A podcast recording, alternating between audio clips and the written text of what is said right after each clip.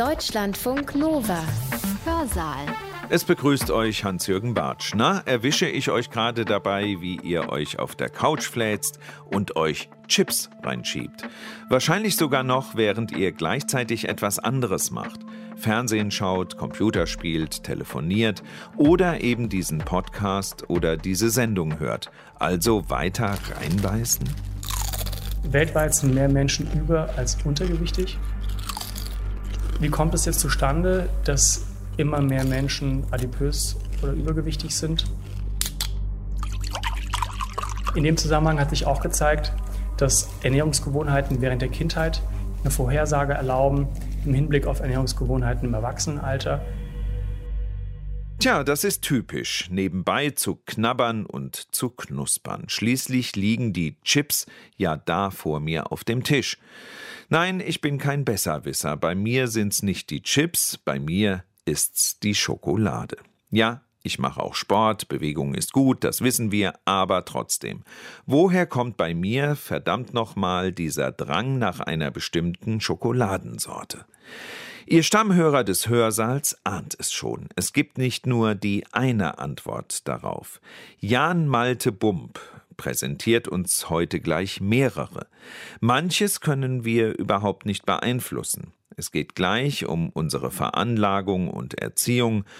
Und selbst wenn's nicht daran liegt, wie können wir den ständigen Reizen widerstehen, wenn die Hersteller das verfluchte Zeug genau so mixen, dass wir es über unser Sättigungsgefühl hinaus trotzdem weiter in uns hineinstopfen. Auweih, ich merke das mitunter genau und höre trotzdem nicht auf. Verstehen, was da mit uns und in uns abgeht, ist mal wieder erste Hörsaal-User-Pflicht. Hier also jetzt Jan Malte Bump und machen Chips und Co. wirklich süchtig. Ich würde gerne mit einem Video beginnen. Vielleicht kennen es manche von Ihnen, andere wahrscheinlich nicht. Und ich denke, dass Sie im Verlauf des Vortrags dann verstehen, warum ich das Video gewählt habe und auch so in der Folge Werbung für Essen vielleicht nochmal mit einem anderen Auge sehen werden. Okay, wer von euch Vollpfosten hat mein Deo geklaut? Damit die riechen wie du? Wer möchte das nicht? Hallo, wer? Klappe, Stinker. Tim? Iss ein Snickers. Wieso? Immer wenn du hungrig bist, wirst du zur Diva. Besser. Besser. Du bist nicht du, wenn du hungrig bist. Snickers. Und der Hunger ist gegessen. Lasse ich jetzt einfach mal so für sich stehen. Wie gesagt, wahrscheinlich werden Sie immer wieder während des Vortrags so sich an das Video erinnert fühlen und feststellen, wo so die Parallelen sind und warum die Werbung auch so gemacht ist, wie sie gemacht ist. Hier so zur Agenda für heute. Wir haben so circa eine Dreiviertelstunde gemeinsame Zeit. Ich würde eine kurze Einführung geben, dann ein bisschen was zur Etiologie der Adipositas sagen. Also Etiologie heißt Ursachenforschung. Dann natürlich zum Hauptaspekt kommen, also der Frage, gibt es bestimmte Nahrungsmittel, die abhängig machen oder die eher abhängig machen als andere Nahrungsmittel? Also anders formuliert, gibt es auch Suchtaspekte bei der Entstehung der Adipositas? Schon 2003 haben sich die Menschen, die Kollegen darüber Gedanken gemacht, wird denn jetzt die Auftretenswahrscheinlichkeit der Adipositas in den nächsten Jahren steigen oder wie wird die sich überhaupt verhalten? Die Prognose war, die Wahrscheinlichkeit, eine Adipositas zu entwickeln, wird zunehmen. Und tatsächlich ist es so, dass in den Jahren zwischen 1975 und 2016, zum Jahr 2016 gibt es aktuelle Zahlen von der Weltgesundheitsorganisation, sich die Prävalenz, also die Auftretenswahrscheinlichkeit der Adipositas, um den Faktor 3 vermehrt hat. Aktuell sind weltweit 13 Prozent der erwachsenen Menschen adipös. Von Adipositas spricht man, wenn der Body Mass Index einen Wert über 30 annimmt, den Body Mass Index rechnen Sie aus dadurch, dass Sie Ihr Körpergewicht teilen durch Ihre Körpergröße in Metern zum Quadrat. Und wenn da ein Wert über 30 oder besser gesagt größer gleich 30 rauskommt, dann leiden Sie formal unter einer Adipositas. Außerdem war es so, dass 2016 weltweit mehr als 1,9 Milliarden Menschen übergewichtig waren, also letztlich die Vorstufe zur Adipositas erreicht haben. Hier spricht man dann von Übergewicht bei BMI-Werten zwischen 25 und eben kleiner 30 Kilogramm pro Quadratmeter und eben mehr als 650 Millionen Menschen weltweit adipös waren. Warum zeige ich Ihnen diese Zahlen? Natürlich, um Ihnen zu zeigen, dass es ein die ganze Welt betreffendes häufiges Problem ist. Auch zwei Fakten, die für mich also zu Beginn meiner Beschäftigung mit dem Thema neu und überraschend waren. Weltweit sind mehr Menschen über als untergewichtig. Ich glaube, wenn man so die Presse verfolgt, kann man auch einen anderen Eindruck gewinnen. Zum einen, zum anderen, weltweit versterben mehr Menschen an den Folgen der Adipositas als an den Folgen von Unterernährung. Das geht so ein bisschen vielleicht miteinander einher, aber es sind sicherlich zwei für sich stehende Fakten, die erstmal überraschen. Hauptsächlich in einkommensschwächeren Ländern, also reden wir jetzt auch über einige Länder in Afrika, spricht man vom sogenannten Double Burden of Disease, englisch ausgedrückt, so in der Fachliteratur ausgedrückt. Was heißt das konkret? Es gibt eben einige Länder, deren Gesundheitssysteme wirklich an ihre Grenzen kommen, dadurch, dass im selben Land, manchmal sogar in derselben Familie, gleichzeitig Menschen eben adipös sind und Folgeerkrankungen der Adipositas haben und darunter leiden und wie gesagt eben gleichzeitig aber auch unterernährt. Das ist ein Problem, das eben vor allem in den einkommensschwächeren Ländern vorliegt. Im Jahr 2013 gibt es natürlich noch andere Gründe, aber diese Zahlen spielen dabei auch eine große Rolle. Im Jahr 2013 hat dann die American Medical Association die Adipositas auch als Krankheit anerkannt. Jetzt kann man sich fragen, ist das wichtig oder warum erzählt er mir das jetzt? Es ist insofern wichtig, dass dadurch, dass Adipositas erstmal als Zustand jetzt dann eine anerkannte Krankheit war, Menschen mit Adipositas eben auch Zugang hatten zu Hilfesystemen, den sie vorher vielleicht nicht hatten. Insofern ist es absolut relevant. Natürlich schwingt da auch die Frage mit, kommt es jetzt zu einer Pathologisierung von Menschen, also im Sinne ne, von, kriegen Menschen jetzt einen Stempel einer Krankheit, die vielleicht weder Leidensdruck noch wirklich körperliche Folgeschäden davongetragen haben, ist die andere Seite der Medaille. Aber erstmal ist es wichtig und hilfreich, dass der Zugang zu Hilfesystemen ermöglicht wurde. Das waren jetzt die Zahlen weltweit sozusagen. Jetzt könnte es ja sein, dass es in Deutschland alles ganz anders ist. Das sind wir ja in Deutschland, deswegen habe ich Ihnen noch, klingt sehr alt, 2014 sind aber aktuelle Zahlen letztlich, so Erhebungen werden nicht jedes Jahr neu gemacht. Zahlen mitgebracht eben aus Deutschland. Und im Jahr 2014 war es so, dass 44 Prozent circa der Frauen und 60 Prozent der Männer übergewichtig waren. Also nochmal zur Erinnerung, BMI zwischen 25 und 30. Und 16 Prozent circa der Frauen und 17 Prozent der Männer unter einer Adipositas litten. Also auch für Deutschland relevante Zahlen. In dieser Publikation wurde gleichzeitig noch eine Schätzung abgegeben, eine Prognose. Wie wird denn die weitere Entwicklung sein? Wie wird es, da war, ist das, das Jahr 2025 anvisiert, wie wird es dann im Jahr 2025 sein, also einfach zehn Jahre nach der Publikation. Und da war die Schätzung, dass ca. 25 Prozent der Frauen und ca. 30 Prozent der Männer adipös sein werden. Also jede vierte Frau, jeder dritte Mann. Ne? Also auch nochmal anders ausgedrückt. Wenn wir jetzt hier so durchzählen würden, das sind schon ein paar Menschen. Jetzt ist es so, dass diese Entwicklung nicht nur die erwachsene Bevölkerung betrifft, sondern auch Kinder und Jugendliche betrifft. Und eben aus dieser Publikation der 2014 ist auch hervorgegangen, dass ca. 15 Prozent der 3- bis 17-jährigen Kinder und Jugendlichen übergewichtig waren und auch immerhin schon 6 Prozent. Also alles so circa, ne, aber adipös. Wie kommt es jetzt zustande, dass immer mehr Menschen adipös oder übergewichtig sind? Da gibt es natürlich viele Gründe, sicherlich auch mehr als die, die ich Ihnen jetzt heute zeige, aber ich habe mal versucht, mich auf die wichtigsten und am häufigsten replizierten Befunde zu beschränken, wie bei vielen Erkrankungen, psychiatrischen, somatischen, auch der Adipositas, gibt es einen relevanten genetischen Aspekt. Das bedeutet, dass wir alle von unseren Eltern, Großeltern gewisse Verletzlichkeiten vererbt kriegen. Verletzlichkeiten im Sinne von Risiko, eine Krankheit zu entwickeln oder einen Zustand zu entwickeln. Und genauso ist es mit der Adipositas auch.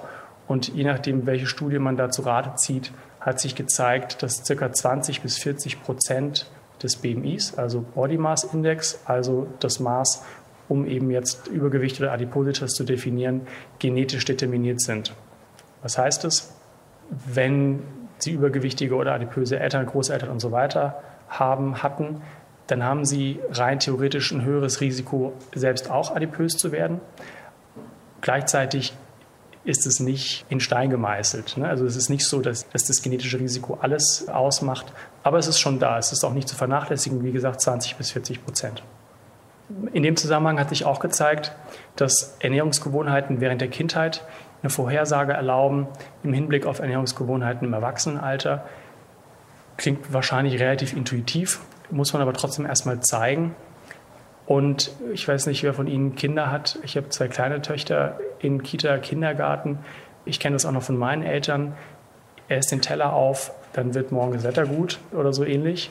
Ist eine Ernährungsgewohnheit, die wir unseren Kindern mitgeben, die wahrscheinlich auch gut gemeint ist. Nur was dabei vergessen wird, ist, Kinder haben noch ein unbeeinflusstes, ja, natürliches Hunger- und Sattheitsgefühl. Das heißt, die hören tatsächlich auf, außer sie lassen sich jetzt von allen möglichen Dingen ablenken. Aber mal in der Theorie, die hören auf zu essen, wenn die satt sind.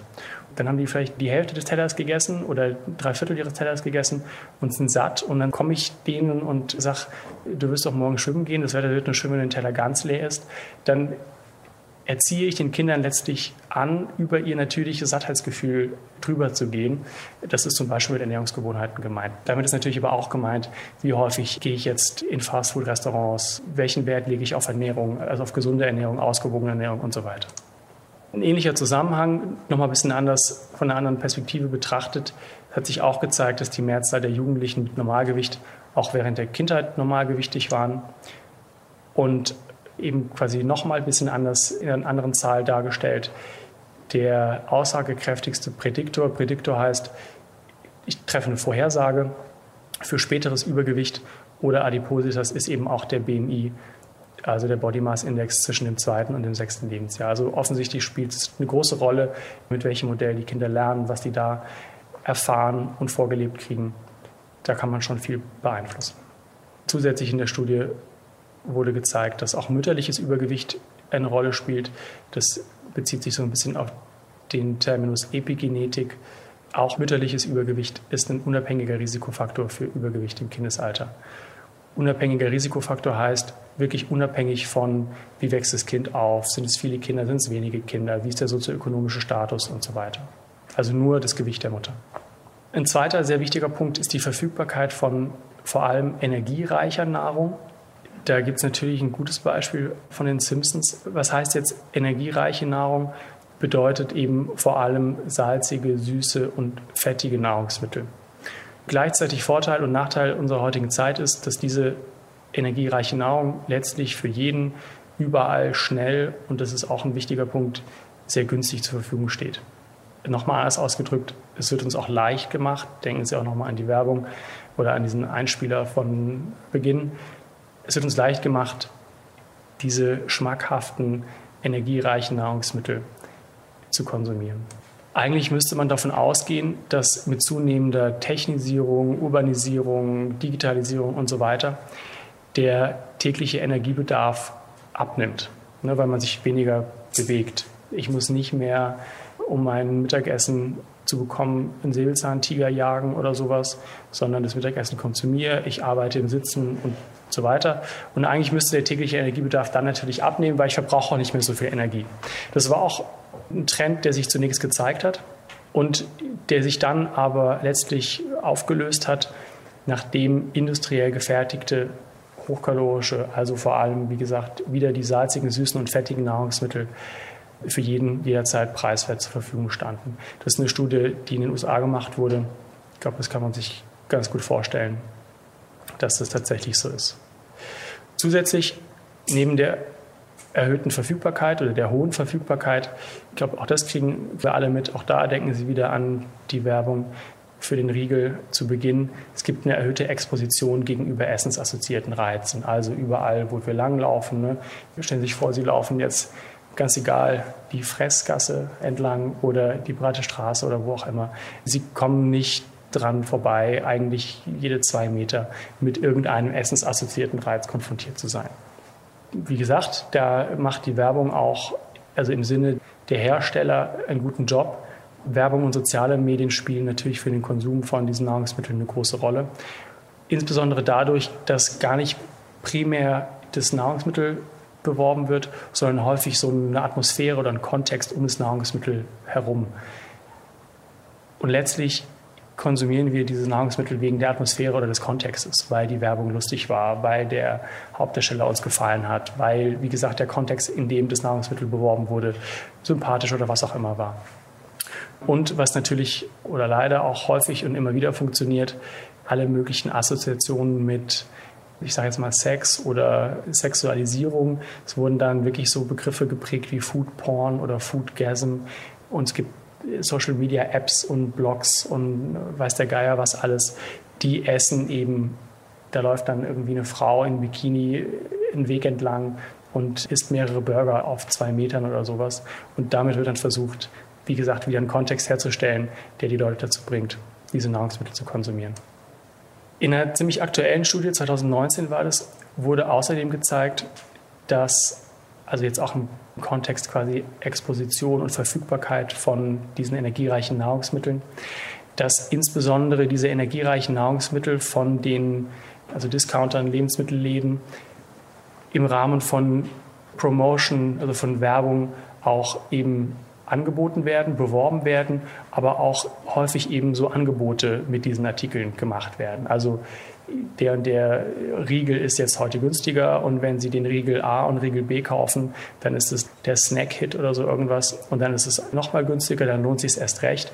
Und interessanterweise werden, wie gesagt, vor allem diese schmackhaften, energiereichen Nahrungsmittel so beworben und das ist erfolgreich, weil Menschen, die anfällig sind, diese Artikel zu kaufen, kaufen vor allem dann diese beworbenen Artikel, die reich sind an Salz, Fett, Kohlenhydraten, kaufen die dann auch, weil es günstig ist, in größeren Mengen. Und tatsächlich hat sich gezeigt, dass dann auch damit verbunden das Risiko, übergewichtig oder adipös zu sein, deutlich erhöht ist. Ein vierter Aspekt ist stressinduziertes Essen. Kennen wahrscheinlich viele. Ich kenne es auf jeden Fall auch. So unser moderner Lifestyle ist natürlich auch ein bisschen abstrakter Begriff, aber die aktuellen Alltagsanforderungen, wenig Zeit, viele Aufgaben, viele Aufgaben, wie gesagt, in kurzer Zeit oder in wenig Zeit und der damit verbundene hohe psychosoziale Stress führen dazu, dass Nahrungsmittel, der Klassiker ist, glaube ich, wirklich so Schokolade, Chips und ähnliches, zum Teil wirklich als Therapie negativer Emotionen, Stress und Depressivität eingesetzt werden. So ein bisschen, um sich zu belohnen. Und gleichzeitig ist es so, dass sehr häufig Nahrungsaufnahmen und Essen nicht mehr bewusst stattfinden und da auch kein Wert drauf gelegt wird, sondern letztlich automatisch stattfinden neben der Arbeit oder neben der Beschäftigung mit PC, Internet und Handy. Und damit automatisiert ablaufen, sich der bewussten Kontrolle entziehen und hier eben auch gezeigt werden konnte, dass dann vor allem diese billigen, schnell verfügbaren Nahrungsmittel eingesetzt werden. Und natürlich ganz häufig dann auch eine Frage und sicherlich nicht zu vernachlässigen, die Zunahme der körperlichen Inaktivität, das ist eine komische Formulierung, die führt natürlich auch dazu, dass die Wahrscheinlichkeit, übergewichtig oder adipös zu werden, zunimmt, weil es uns eben oft schwerfällt, unseren Energiebedarf an unsere körperliche Aktivität auch tatsächlich anzupassen. Jetzt habe ich Ihnen eine kurze Einführung in die Häufigkeit gegeben und auch ein paar Gründe geliefert, die bedingen, dass jetzt Übergewicht und Adipositas häufiger werden.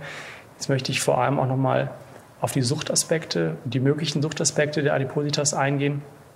Beginnen will ich, indem ich Ihnen die diagnostischen Kriterien für Abhängigkeitserkrankungen zeige. Also so wie wir jetzt im CTI einen Patienten diagnostizieren würden, der beispielsweise abhängig ist von Alkohol, Cannabis, Amphetamin, Kokain und so weiter. Und dann möchte ich Ihnen Beispiele nennen aus Studien, die eben Verbindungen herstellen und die Frage beantworten, ob es funktioniert, wenn man innerhalb dieser Kriterien, die ich Ihnen gleich zeige, jeweils den Begriff Substanz durch den Begriff Nahrungsmittel oder schmackhaftes Nahrungsmittel oder kalorienreiches Nahrungsmittel ersetzt. Also um konkreter zu sein oder zu werden, die Diagnose einer substanzgebundenen Abhängigkeit, also wie gesagt Alkohol, Cannabis und so weiter, kann gestellt werden. ICD-10 ist das Klassifikationssystem, ist jetzt aber nicht besonders wichtig.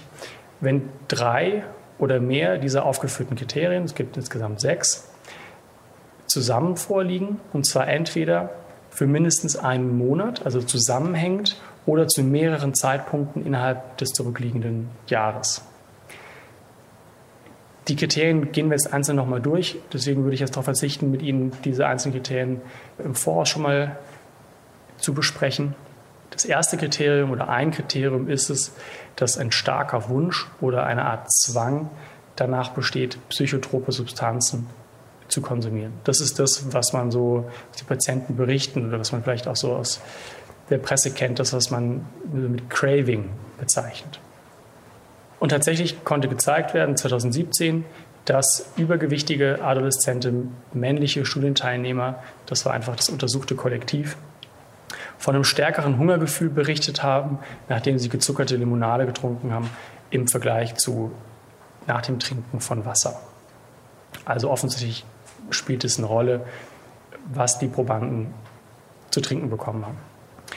Außerdem war es so, dass in einer anderen Studie Nahrungsmittel, denen Kohlenhydrate künstlich für diese Studie zugesetzt wurden, weiteres Craving nach Nahrungsmitteln ausgelöst haben als die Vergleichsbedingungen und das war eben der Konsum von Gemüse oder Obst. Und es scheint so zu sein, dass insbesondere auch ein spezifisches Verhältnis zwischen Kohlenhydraten und Fett, nämlich 45% Kohlenhydrate und 35% Fett, dazu führen, dass derjenige, der dieses Nahrungsmittel jetzt konsumiert, auch Lust hat, dieses Nahrungsmittel weiterhin zu konsumieren. Also es geht offensichtlich nicht nur darum, ist es jetzt da drin oder nicht, sondern es geht auch um das Verhältnis. Ich weiß jetzt nicht, wie viele von Ihnen schon zu Abend gegessen haben oder wie viele von Ihnen planen, heute Abend noch beim Fernsehen oder so Chips zu essen. Erinnern Sie sich dran, 45% Kohlenhydrate, 35% Fett das ist eine Tierstudie gewesen. Also vielleicht noch mal wichtig zu sagen, das war jetzt nicht mit Menschen, das war im Tiermodell untersucht. Wenn man sich jetzt mal anguckt, wie ist die Verteilung in diesem Produkt, dann sehen Sie da, was ist in 100 Gramm drin. 48 Gramm Kohlenhydrate und 35 Gramm Fett. Das ist ziemlich nah an 45 Prozent und 35 Prozent. Also im Sinne von, dieses Kriterium ist erfüllt, auch wenn wir jetzt den Begriff psychotrope Substanz durch den Begriff Nahrungsmittel mal ersetzt. Das ist ein bisschen plakativ und sicherlich nicht ganz so einfach zu machen, aber es geht mir um eine Tendenz. Ein zweites Kriterium, um eine Abhängigkeit zu diagnostizieren, ist die verminderte Kontrollfähigkeit bezüglich des Beginns, der Beendigung und der Menge des Konsums. Das heißt, ein diagnostisches Kriterium ist so ein bisschen holprig formuliert. Anders ausgedrückt, fällt es mir schwer, den Beginn und die Menge und das Ende meines Konsums zu kontrollieren. Also bleiben wir jetzt mal bei den Chips.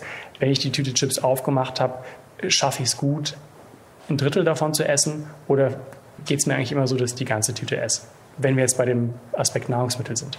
Hier konnte gezeigt werden, dass vor allem mit negativer Stimmung und oder Stress assoziiertes Essen eben mit Kontrollverlust einhergeht. Sie sich daran, als ich über die Ursachen der Adipositas gesprochen habe, ist es auch schon ein Befund gewesen, letztlich Konsum von Nahrungsmitteln zur Therapie von emotionalen Ausnahmezuständen. Und wenn man eben zur Stimmungsregulation ist, dann ist das besonders gefährlich im Sinne von Kontrolle verlieren über das Essen. Dann ist es ein Aspekt, der insbesondere auch in pädiatrischen Kollektiven ausgeprägt ist. Ein Befund, der so ein bisschen in diese Richtung geht. Ich weiß nicht, wer das von Ihnen kennt, den Marshmallow-Test. Also es ist relativ berühmt, ist aber auch kontrovers, aber nur, dass Sie das mal hören. Da wurden Kinder sozusagen getestet, die saßen in einem Raum. Der Versuchsleiter hat den Marshmallow hingestellt und hat gesagt, du kannst den entweder jetzt essen oder du wartest 15 Minuten und wenn du es geschafft hast, den in 15 Minuten nicht zu essen, kriegst du zwei. Und dann hat man die Kinder halt aufgenommen und ist auch sehr, sehr unterhaltsam, können sich angucken im Internet, was die Kinder da alles machen. Das wurde auch mit so Oreo-Keksen gemacht und die Kinder werden da sehr, sehr erfinderisch. Einer hat dann den einen Keks quasi so geöffnet, die Creme weggelegt, wieder verschlossen, hat gehofft, dass es nicht auffällt, aber er wurde ja gefilmt. Ist wirklich unterhaltsam. Was ich damit sagen will, ist, man kann sich, glaube ich, gut vorstellen, dass insbesondere Kinder ein großes Thema haben mit Kontrollverlust. Nochmal das Beispiel, alle von Ihnen, die Kinder haben, wenn es um Süßigkeiten geht. Auch in diese Richtung geht, die eben häufig ja unzähligen, ist jetzt ein bisschen übertrieben vielleicht, aber häufig mehreren und oftmals erfolglosen Diätversuche adipöser Patienten, ne, so dieses Jojo-Effekt-Ding, die häufig damit einhergehen, dass es dann wieder Rückfälle in alte Ernährungsmuster gibt. Die erinnern lässt sich auch an Rückfälle von Patienten mit Substanzabhängigkeiten. Und so ein Beispiel, ein bisschen frei übersetzt, Mark Twain hat gesagt, es ist total leicht, sich das Rauchen abzugewöhnen. Er hat es schon hunderte Male geschafft und ist eben ähnlich oft logischerweise rückfällig geworden. Ein drittes Kriterium zur Diagnose einer Substanzabhängigkeit wäre das Auftreten eines körperlichen Entzugssyndroms, wenn die Substanz nicht weiter konsumiert wird. Ganz klassisch ne, für Alkohol bekannt und beschrieben. Also man hat zum Beispiel beobachtet, dass Mäuse nach der Abstinenz von stark fettigen Nahrungsmitteln größere Anstrengungen unternommen haben, um wieder diese stark fettigen Nahrungsmittel zu bekommen, im Vergleich zu Zugang finden zu artgerechter Nahrung. Jetzt muss man so ein bisschen um die Ecke denken. Das wurde von den Forschern eben so interpretiert, dass diese Mäuse ein Entzugssyndrom entwickelt haben, weil sie keinen Zugriff oder keinen Zugang zu dieser fettigen Nahrung mehr bekommen haben und die artgerechte Nahrung eben dieses Entzugssyndrom nicht behandelt hat, aber die erneute Aufnahme der fettigen Nahrung das getan hat. Man könnte sagen, es ist ein bisschen konstruiert, aber so war zumindest die Interpretation der Forscher. Dann 2009, also auch schon ein bisschen her, haben Forscher hypothetisiert, dass Nahrungskarenz bei adipösen Patienten zu Unruhe und dysphorer Stimmung führen. Also was ist dysphore Stimmung? Gereizt sein, schlecht gelaunt sein. Das ist tatsächlich ein Zustand, der es ins Oxford Dictionary geschafft hat. Also ein Kunstwort aus hungry und angry, hangry. Also das scheint jetzt was zu sein, was eben doch mehrere Menschen betrifft. Ja aber trotzdem natürlich, wie gesagt, sagen wir mal einigermaßen weich. Also so eine richtig harte Evidenz fehlt da trotz allem. Deswegen habe ich mal ein Fragezeichen gemacht. Ich hatte es schon angekündigt. Viertes Kriterium, Nachweis einer Toleranz. Auf Substanzen bezogen bedeutet es, klassisches Beispiel Alkohol, es reicht nicht, ein alkoholisches Getränk zu trinken, um den gewünschten Effekt zu erzielen, sondern im Laufe meiner Entwicklung, also meiner Abhängigkeitsentwicklung, muss ich eben mehrere alkoholische Getränke zu mir nehmen. Wie sieht das jetzt für die Adipositas aus. Es gibt eben doch einen relevanten Anteil adipöser Patienten, eben wieder auch in dieser Studie, die berichtet haben, dass im Verlauf der Erkrankung, das ist relativ intuitiv, glaube ich, zum Erreichen eines Sättigungsgefühls eben größere Nahrungsmengen notwendig waren. Was man messen kann, da kommen wir jetzt wieder so in die Richtung, es gibt dann mehr Evidenz, dass auch die Kapazität des Magens also durch Training, wenn man so möchte, oder durch regelmäßige Beanspruchung zunehmen kann. Das hat man bei Patienten mit eben einer Essstörung, der Binge-Eating-Störung zeigen können. Binge-Eating bedeutet, dass man große Mengen Nahrung zu sich nimmt in sehr, sehr kurzer Zeit. Und anders aber als jetzt beispielsweise Patienten Patientinnen mit einer Bulimie, also einer Brechsucht, macht man nichts, um dieser Nahrungsaufnahme entgegenzuwirken. Also weder sich übergeben noch sich körperlich betätigen, das heißt, man nimmt letztlich dann im Laufe der Zeit zu. Zwei wichtige Aspekte vielleicht noch. Man kann ja nicht nicht essen. Wohingegen man, das ist natürlich eine persönliche Entscheidung, aber man kann natürlich darauf verzichten, Alkohol zu trinken, Cannabis zu rauchen, Kokain zu nehmen und so weiter. Insofern ist jetzt der Aspekt Entzugssymptome, aber auch Toleranz wahrscheinlich ein schwieriges Konstrukt, um das jetzt so eins zu eins zu übersetzen. Gleichzeitig ist es so, dass für klassische abhängigkeitserzeugende Substanzen Intoxikationseffekte beschrieben sind. Ne? Wenn man eben massiv betrunken ist, massiv bekifft ist oder was auch immer. Ich habe jetzt noch wenige Leute gehört, außer Leute, die gesagt haben, ich bin jetzt wirklich, wirklich satt, aber die intoxikiert durch Nahrungsmittel waren. Ein weiteres Kriterium ist die fortschreitende Vernachlässigung anderer Vergnügungen oder Interessen zugunsten des Substanzkonsums. Hier ist es so, dass natürlich beobachtet wurde, dass übergewichtige und adipöse Patienten viel Zeit investieren in die Beschaffung, zum Teil auch in die Zubereitung der Mahlzeiten. Und auch da gibt es natürlich unterschiedliche äh, Gründe für, aber auch in der Regel im Verlauf der Entwicklung zunehmendes Desinteresse entsteht im Hinblick eben auf andere Vergnügungen. Klar geht es da auch um, ne, wir haben es jetzt gerade gesagt, man ist einfach müde nach dem Essen oder nach dem Konsum von großen Mengen Nahrung die Immobilität nimmt zu. Natürlich ist da auch soziales Stigma mit verbunden. Nichtsdestotrotz. Das letzte sogenannte Abhängigkeitskriterium ist das Kriterium, dass der Substanzkonsum fortgesetzt wird, obwohl schon ein eindeutiger Nachweis irgendeiner schädlichen Folge beschrieben ist, die körperlicher oder psychischer Art ist. Hier wieder ein Beispiel aus einem Tierversuch. Ratten, die zunächst uneingeschränkten Zugang hatten zu eben auch für uns letztlich ja schmackhafter Nahrung, also Speck, Würstchen, Käsekuchen, Zuckerguss und so weiter, die haben deswegen habe ich das in Anführungsstrichen gesetzt, auch wieder hier die Interpretation der Forscher, wie zwanghaft diese Nahrungsmittel weiter konsumiert, obwohl die einen sogenannten aversiven Stimulus gleichzeitig hatten. Was heißt das konkret? Die haben wirklich einen Stromschlag bekommen. Das sollte man meinen, wenn diese Ratte einen Stromschlag kriegt, hat die natürlich eine Orientierungsreaktion und hört erstmal auf mit dem, was sie da getan hat. Und möglicherweise verknüpft sie diese beiden Dinge und ist dann auch nicht weiter, hat aber nicht funktioniert. Und jetzt quasi auf Menschen bezogen, ich glaube, es ist nicht wert zu diskutieren, dass wahrscheinlich die Mehrheit der Patienten die eben potenziell gesundheitsschädlichen Folgen von Übergewicht und Adipositas kennen und es eben trotzdem schwerfällt, die Nahrungsgewohnheiten entsprechend anzupassen. Nochmal, wir beschäftigen uns sehr wissenschaftlich mit dieser Frage und es gibt sicherlich gute Gründe anzunehmen, dass bestimmte Nahrungsmittel Verhaltensweisen hervorrufen können, die an klassische abhängige Verhaltensweisen erinnern. Nur nehmen Sie es jetzt nicht eins zu eins und lassen Sie sich jetzt auch Ihren Spaß an den Chips und so weiter nicht verderben. Ich werde es am Ende auch nochmal mit ein bisschen anderen Worten etwas relativieren. Nachdem wir uns jetzt so die klinische Ebene angeguckt haben, will ich Ihnen ein bisschen was aus der Neurobiologie zeigen. Nicht viel, das ist auch, glaube ich, für viele von Ihnen wahrscheinlich der abstrakteste Teil. Warum ist eine Substanz überhaupt in der Lage, abhängiges Verhalten hervorzurufen? Ein bisschen vereinfacht gesagt, deswegen, weil sie im Gehirn Dopamin freisetzt. Manchmal direkt, manchmal über andere Botenstoffe, die im Gehirn freigesetzt werden. Das betrifft alle Substanzen, die abhängig machen. Also es betrifft Alkohol, Cannabis, Kokain, die ganzen erwähnten Amphetamin natürlich genauso. Interessanterweise, das ist jetzt das neurobiologische Beispiel oder vielleicht Korrelat zu dem klinischen Teil, den ich Ihnen schon gezeigt habe. Interessanterweise sind auch Nahrungsmittel in der Lage, die Dopaminfreisetzung im Gehirn zu erhöhen. Und wie Sie sich denken können, sind vor allem diese schmackhaften, also süßen, salzigen, kohlenhydratreichen Nahrungsmittel in der Lage, Dopamin zu erhöhen. Zum einen die sogenannte basale Dopaminausschüttung. Das bedeutet, bei jedem von uns wird immer zu jeder Zeit einfach so ein bisschen Dopamin quasi freigesetzt. Das ist so wie so eine Art Grundrauschen.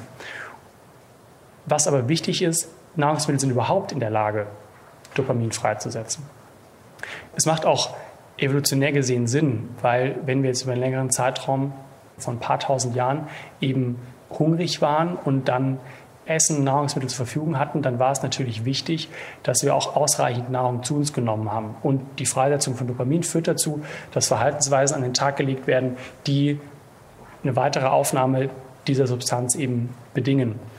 Insofern macht es natürlich Sinn, dass Nahrungsmittel Dopamin freisetzen.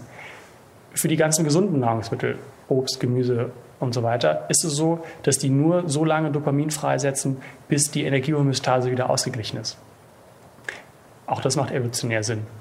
Diese ganzen schmackhaften Nahrungsmittel, die setzen auch dann noch Dopamin frei, wenn wir eigentlich satt sind. Also mit denen, auch ein bisschen plakativ gesagt, fällt es uns leichter, über dieses Sättigungsgefühl drüber zu gehen, weil es mit positiven Wahrnehmungen sozusagen durch diese Dopaminausschüttung verbunden ist.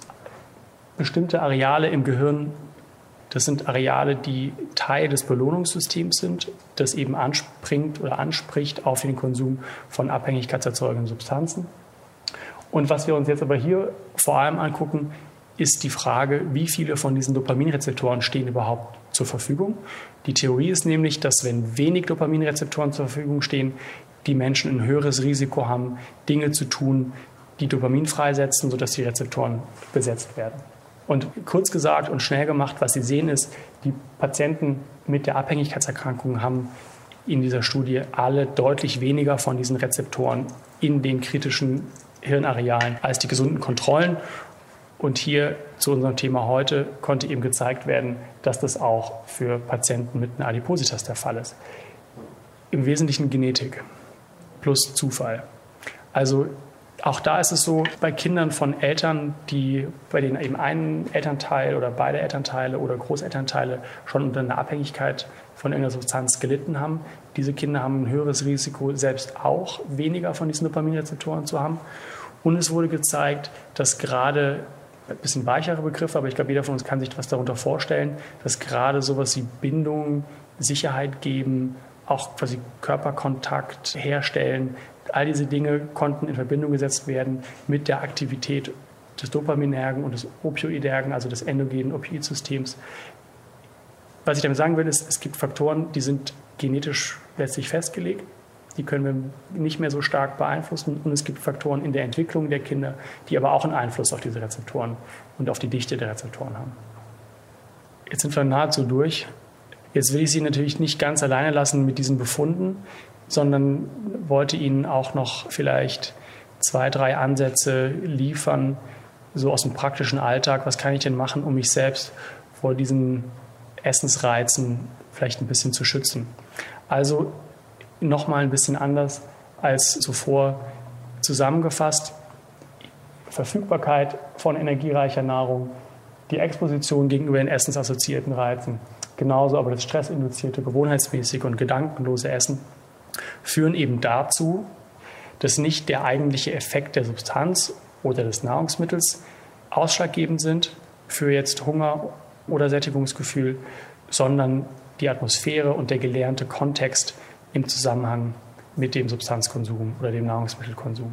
Das bedeutet also die Präsentation von einem gelernten Kontext, aber natürlich auch einfach sowas wie Gerüche, theoretische Musik, Treffen von bestimmten Menschen führen dazu, dass eben Substanz- oder Nahrungsaufnahme stattfindet und gar nicht mehr die Frage, bin ich denn jetzt satt oder nicht?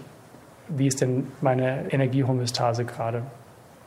Nochmal anders ausgedrückt, diese Trigger oder diese Stimuli und der Kontext, die lösen letztlich das Craving und den Wunsch nach der Substanz aus. Und wenn man jetzt bei Substanzen ist und nicht bei Nahrungsmitteln, der Kontext und die Stimuli sind gefährlich in Bezug auf Rückfälle. Was kann ich da jetzt machen? Ganz praktisch, und das sind wirklich Dinge, die ja, jeder machen kann. Da gibt es wenig Ausreden. Ich kann zum Beispiel wirklich mich selbst erinnern, Hinweise für mich selbst platzieren. Ich kann zum Beispiel ein Foto des Apfels oder eines Apfels oder von irgendwas Vergleichbarem an die Kühlschranktür hängen, sodass ich wirklich jedes Mal, wenn ich den Kühlschrank öffne, den Apfel sehe und nicht den Schokoriegel. Je nachdem, wie streng Sie zu sich selbst sind, können Sie auch Joggingschuhe vors Bett stellen, sodass Sie quasi nicht aufstehen können, ohne über die Joggingschuhe zu stolpern. Eine ganz wichtige Technik ist auch, Sie können versuchen, die Bewertung von bestimmten Entscheidungen zu modifizieren. In der Psychiatrie oder Psychologie nennt man das Reframing, also dem Ganzen einen anderen Rahmen geben. Da habe ich Ihnen auch mal Beispiele mitgebracht. Könnten zum Beispiel jetzt sagen, die Entscheidung joggen und nicht joggen, bisschen provokant, ne? wieder oder überspitzt, ist auch letztlich eine Entscheidung Gesundheit gegen Krankheit. Oder jetzt mussten Sie hier und ich zum Glück auch nicht keine Treppe nehmen, um herzukommen. Im ZI gibt es viele Treppen, viele Stockwerke. Jetzt könnte ich jedes Mal, wenn ich die Treppen sehe und mir überlege, die Treppen zu laufen, denken, Treppe laufen ist lästig, anstrengend, habe ich keine Lust. Sie könnten aber auch dieses Treppe laufen, das dann erstmal negativ belegt ist, eben wie gesagt in einen anderen Kontext bringen, dem Ganzen eine andere Bewertung geben und das Ganze eher so bewerten, zu sagen, ach cool, das ist eine Treppe, das ist meine Gelegenheit, mich für Gesundheit zu entscheiden. Überspitzt, aber ich glaube, Sie wissen, worauf ich hinaus möchte. Noch zwei weitere Beispiele. Auch jetzt ein Begriff, der eben aus der Psychiatrie, Psychologie entlehnt ist, der Begriff der Stimuluskontrolle. Es kann wichtig sein, die Zugänglichkeit zu schlechten Dingen oder ungesunden Nahrungsmitteln zu verringern oder umgekehrt die Zugänglichkeit zu gesunden zu erhöhen. Was heißt das konkret? Ich könnte beispielsweise die Süßigkeiten in der Küche, in meiner Küche, eben einem sehr schlecht erreichbaren Platz mehr oder weniger verstecken, irgendwo ganz weit oben in der hintersten Ecke, weil dahin zu kommen, wenn man gerade auf der Couch sitzt, ist eben auch anstrengend und lästig. Und gleichzeitig könnte ich dafür sorgen, dass eben gesunde Nahrungsmittel offen irgendwo rumliegen, schnell und einfach erreichbar sind. Auch ein wichtiges aktuelles Thema. Natürlich geht es da auch sich daran, erhöhte Exposition gegenüber essensassoziierten Reizen. Von welchen Social Media Apps und Kanälen lasse ich mich über was informieren? Auch da kann ich natürlich mich selbst irgendwie einschränken oder beschränken für die, die sich vorhin für die Ich stelle die Jogging-Schuhe vors Bett Version entschieden haben, wäre auch, sie können tatsächlich versuchen, ist natürlich sowas wie ein ja, psychologischer Trick, aber sie können quasi Druck und Selbstverpflichtung mit Hilfe von sowas wie einem sozialen Vertrag aufbauen. Was heißt es? Jetzt können Sie als Waldhof-Fan zum Beispiel sich quasi selbst auferlegen, an den KSC aus Karlsruhe eine Spende zu richten wenn sie es nicht schaffen, ein selbstgestecktes Ziel bis zu einer gewissen Deadline zu erreichen. Also für alle, die sich mit Fußball nicht viel beschäftigen, tue ich auch nicht. Aber alles, was ich über Fußball in Mannheim weiß, ist, der KSC ist kein befreundeter Verein. Sie legen sich quasi irgendwas sehr, sehr Unangenehmes auf, wenn man so möchte, als Bestrafung für irgendwas, was sie nicht geschafft haben. Je nachdem, wie man selbst so gestrickt ist, kann das natürlich Druck ausüben. Das ist das, was mit sozialem Vertrag gemeint ist, dieses selbstgesteckte Ziel zu erreichen.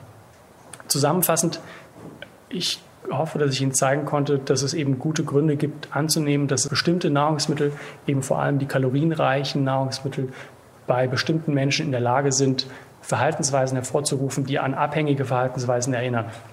Ganz wichtig, nicht jeder adipöse Mensch ist abhängig nach Chips oder so irgendwas. Das ist definitiv keine Botschaft, die ich heute Abend vermitteln wollte. Ich hoffe, dass es nicht passiert. Es gibt aber einen bestimmten Teil adipöser Patienten, deren Adipositas speist sich sozusagen eben auch aus dem Aspekt, dass die besonders empfänglich sind für diese speziellen oder bestimmten Nahrungsmittel. Damit bin ich am Ende. Danke Ihnen für die Aufmerksamkeit. So, jetzt kennen wir den aktuellen Forschungsstand zum Thema Machen Chips und Co. wirklich süchtig. Jan Malte Bump hat dazu auf einer gemeinsamen Veranstaltung der Mannheimer Abendakademie und des Zentralinstituts für seelische Gesundheit gesprochen. Am 23. September 2020. Deutschlandfunk Nova. Hörsaal. Samstag und Sonntag um 18 Uhr. Mehr auf deutschlandfunknova.de.